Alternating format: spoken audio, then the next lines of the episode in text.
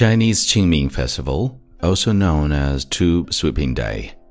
It is a traditional Chinese holiday that takes place on the 15th day after the spring equinox, usually falling on April 4th or 5th each year. The Qingming Festival is a time when Chinese people pay their respects to their ancestors by visiting and cleaning their graves, as well as offering them food, incense, and other gifts.